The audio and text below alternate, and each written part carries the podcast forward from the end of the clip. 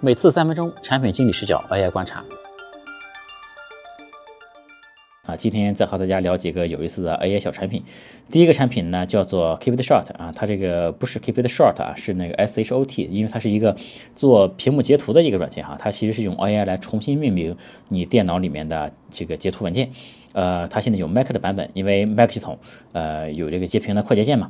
如果你截屏的话呢，系统会自动的给你这个截屏的文件，给你一个文件名，但这个文件名呢是截屏的时间啊。然后事后的话呢，你如果只是看这个截图的名称的话，你是完全看不出来这个截图是做什么的。这个软件呢，就是用 AI 来看一下你这个截图的内容，然后把这个文件的文件名啊，给它改成一个有意义的，就是概括一下你这个截图的内容。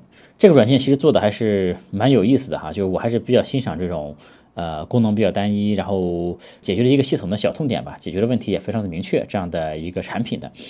但这个产品呢，我其实比较好奇，有什么样的人会订阅这样的一个东西？就是它。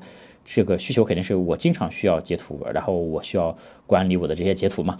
呃，我不太清楚具体是哪些人需要频繁的使用这个系统截图的功能，还需要用 AI 给它来命名。这个呢，我后续再观察一下啊。如果对这个用户群体有什么发现，再在博客里和大家分享。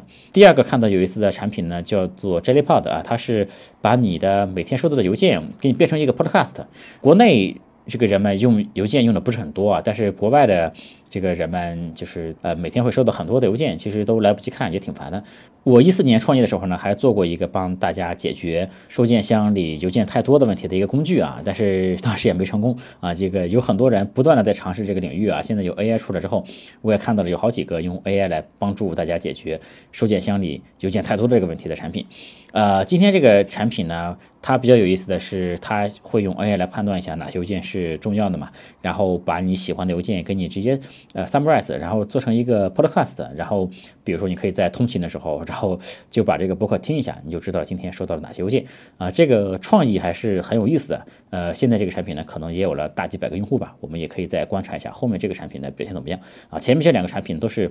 这种目标很明确的，这个解决一个痛点的产品啊，这个我觉得还是蛮有意思的。